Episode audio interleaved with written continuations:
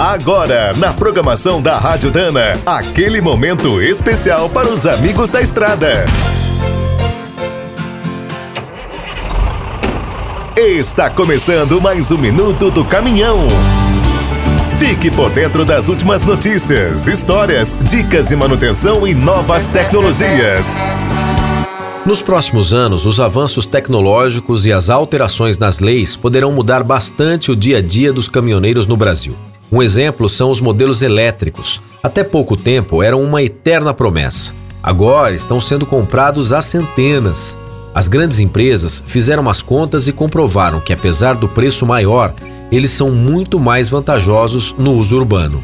Nos estradeiros, uma opção que poderá ganhar força é o gás natural. É barato e polui menos. Mas o abastecimento ainda é um problema.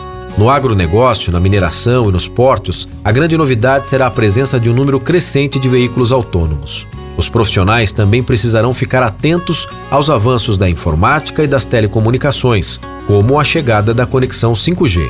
Até o conceito de propriedade vai mudar. Hoje, muitas transportadoras e autônomos já estão preferindo trabalhar com caminhões alugados.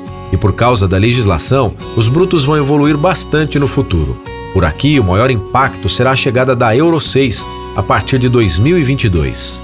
Nos próximos lançamentos, as cabines deverão ser bem diferentes. A Europa autorizou o aumento do seu comprimento em até 90 centímetros.